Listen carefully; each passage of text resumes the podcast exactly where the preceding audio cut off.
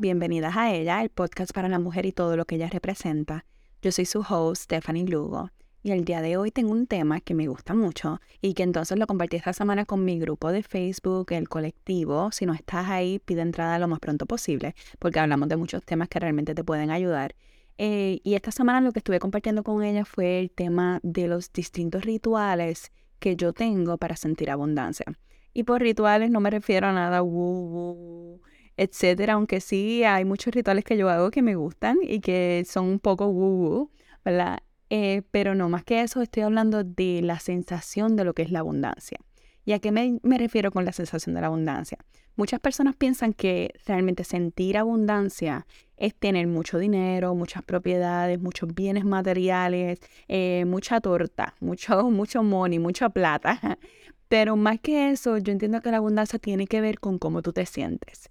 Cómo tú te sientes con eso que tú tienes en este momento. Es un sentimiento de plenitud, donde tú en el momento sientes que no te falta absolutamente nada, que lo tienes todo y que si no tienes los bienes materiales como quiera, tienes las herramientas para tener los bienes materiales. De esa forma es que yo defino entonces lo que es abundancia. Ahora, para hablar entonces de los distintos rituales que yo he tenido a lo largo de la vida eh, respecto a la abundancia, me acuerdo en el momento que no tenía absolutamente nada, que sinceramente eran las ayudas gubernamentales las que pagaban mi renta en ese momento donde yo no tenía nada, donde no había, no había dinero, no había bienes, no había casa, no había, no había nada, no había para nada. Vivíamos en negativo, vivíamos solamente de préstamos estudiantiles. En ese momento, mi ritual de abundancia era, con la casa limpia, prender una velita y sentarme a leer un libro, una velita de olor y sentarme a leer un libro. En ese momento yo me sentía que no me faltaba absolutamente nada. En ese momento sentía que lo tenía todo. Y ese se convirtió entonces en mi ritual de la abundancia, en sentir esa plenitud y esa tranquilidad que sobrepasa todo entendimiento, que tú realmente sientes que estás en tu mejor momento, que estás entonces en un momento donde estás súper agradecida por las cosas que tienes en ese momento. Esa tranquilidad, ese tiempo para mí, me hacía sentir que yo tenía todo lo que necesitaba. Me sentía, sinceramente, abundante. Con el paso del tiempo, claro está, ese ritual de la abundancia ha ido cambiando, porque en ese momento era el agradecimiento de, de realmente tener un techo, de realmente tener comida, el agradecimiento de saber que todo lo que estaba pasando en cuanto a las necesidades materiales era algo temporal, era algo que realmente iba a cambiar. Ese ritual luego se convirtió entonces en ir a bibliotecas, buscaba bibliotecas que eran bonitas, ¿verdad? Y entonces me sentaba a leer mis libritos, me sentaba a mirar las vistas, que siempre me ha encantado mirar libros, no sé ni por qué, pero siempre me ha encantado mirar en esos sitios así donde tú ves muchos libros, donde tienen una lámpara bien grande, escaleras bonitas, todo eso, pues ese era mi momento entonces de yo sentirme abundante, porque yo sentía que era un lugar al que yo pertenecía nada, psicológicamente lo que pensaba era que estaba rodeada de conocimiento y que yo pertenecía a estar allí. Pero esta era mi forma entonces de yo sentirme abundante.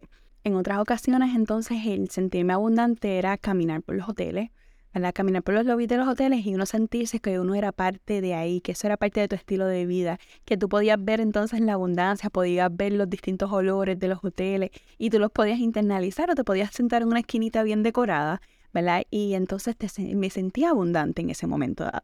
Luego de eso, ¿verdad? Cuando ya entonces empezamos a, a, mejorar económicamente, que uno de los negocios arrancó y ya entonces la compañía nos pagaba, nos pagaba viajes a distintos hoteles, nos pagaba viajes entonces a, a nivel internacional. Pues entonces se convirtió, mis rituales de abundancia se, se convirtieron exacto en, en continuar entonces sentándome en los lobbies de los hoteles y entonces internalizar la abundancia, las cosas que tenía cerca de mí que se podrían considerar como lujos, pero para mí era, no era lo lindo del hotel, no era la realidad que no era la buena comida, etcétera.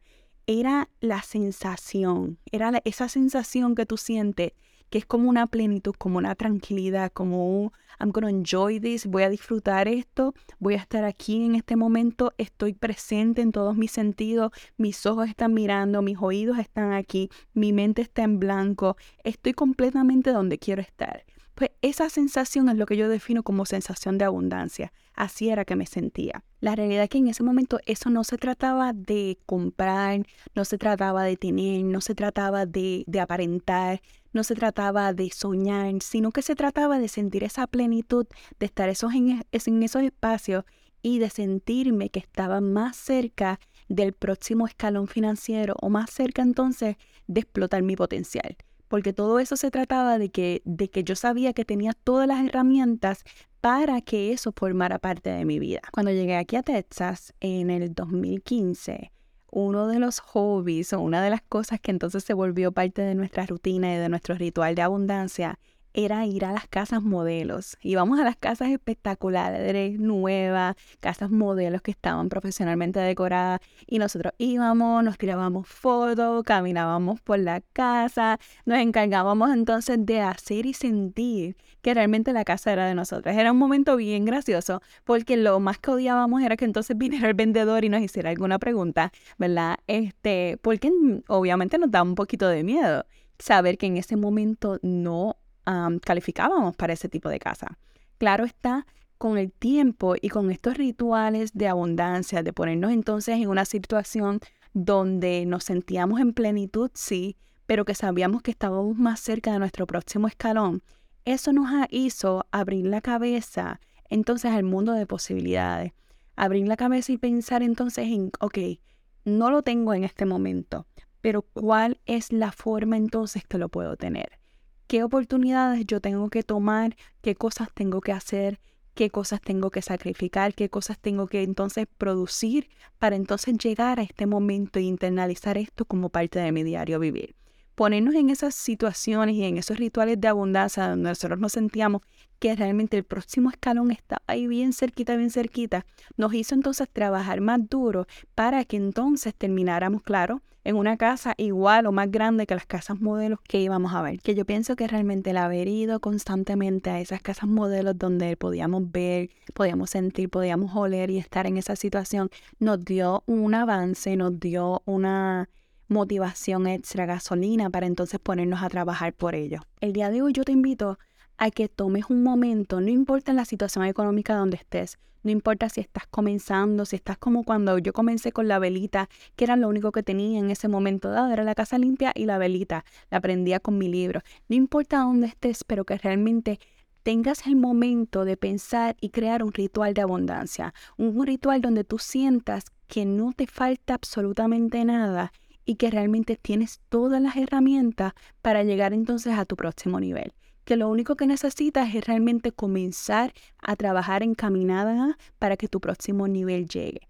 Que mi consejo es que por el día de hoy, tómate un espacio de unos minutos para tú entonces reflexionar qué tú puedes hacer el día de hoy para sentirte abundante.